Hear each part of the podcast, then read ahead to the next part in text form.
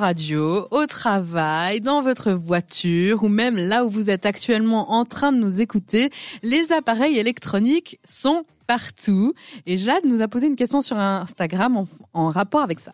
Je vous ai demandé si oui ou non il fallait garder les modes d'emploi des appareils électroniques parce que souvent on se dit au cas où j'en aurais besoin, peut-être qu'un jour ça va me servir ou alors euh, est-ce que euh, un jour j'en aurais encore besoin ou enfin plein de petites questions comme ça qu'on se pose dans notre tête et qui font que du coup on accumule énormément de euh, modes d'emploi justement d'appareils électroniques parce qu'on se dit mais d'un coup que ça bug, euh, j'arriverai plus à m'en servir. Et vous n'avez pas complètement tort, mais en même temps maintenant il y a Internet. Donc voilà, je vais euh, d'abord commencer par dire vos résultats à vous. Donc sur Instagram, vous êtes quand même pas d'accord à 59% de garder les modes d'emploi des appareils électroniques contre 41%. Donc c'est quand même assez serré.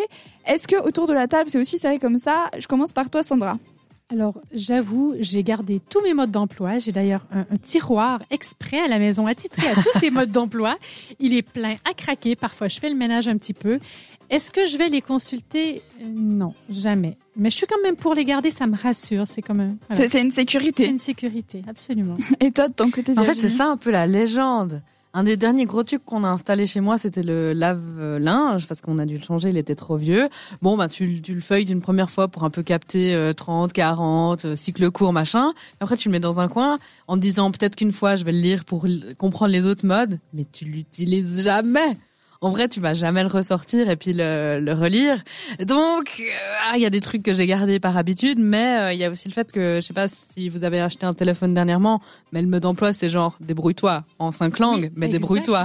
Donc finalement, il y a aussi ce truc-là, euh, comme tu le disais avec Jade, qu'avec Internet, on n'a plus vraiment besoin de garder les modes d'emploi parce que soit on trouve la version PDF avec certains, certaines entreprises électroniques, soit on a des tutos Ouais, il y a aussi des tutos sur YouTube. finalement, ça sert plus à grand chose de les garder. Comme par exemple, euh, récemment, j'ai acheté des écouteurs euh, Bluetooth sans fil, machin, machin. Et puis en gros, ils sont un peu compliqués parce qu'ils doivent d'abord se connecter entre eux et ensuite être connectés à l'appareil. Et des fois, ils sont pas connectés entre eux. Enfin bref, c'est tout un merdier, mais ils fonctionnent bien quand ça fonctionne. et justement, souvent, ça buguait, ils se connectaient pas entre eux. Donc euh, j'ai feuilleté le manuel, trouvé la langue française, trouvé la bonne ligne, machin. Et finalement, sur YouTube, en deux secondes, c'était réglé cette histoire. Donc voilà, mais c'est vrai que moi, je fais partie de cette catégorie de personnes qui se disent on sait jamais au cas où je vais le garder. Mais d'un autre côté, des fois, quand tu cherches le mode d'emploi, bah tu le trouves pas parce qu'il est perdu dans plein de papiers. Dans le fameux tiroir.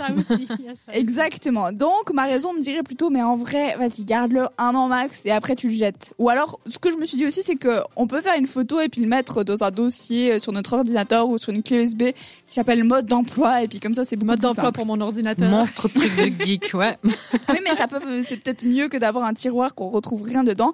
Et puis aussi une question qu'on peut se poser, c'est ça fait combien de temps que je l'ai pas consulté tout simplement. Mais c'est vrai que comme tu dis Sandra, il y a quand même cette sécurité et je pense que c'est aussi ça que pensent les 41 personnes qui ont voté, donc d'ailleurs vous. Après, j'ajouterai un petit détail, c'est si tu veux vendre ton appareil électronique. Là, ça pourrait être intéressant de filer le mode d'emploi avec. De valeur s'il y a le mode d'emploi. Mais là, ça fait partie du au cas où. Ouais, c'est vrai. Alors que tu peux l'imprimer sur internet en PDF. le mode d'emploi et le carton d'origine.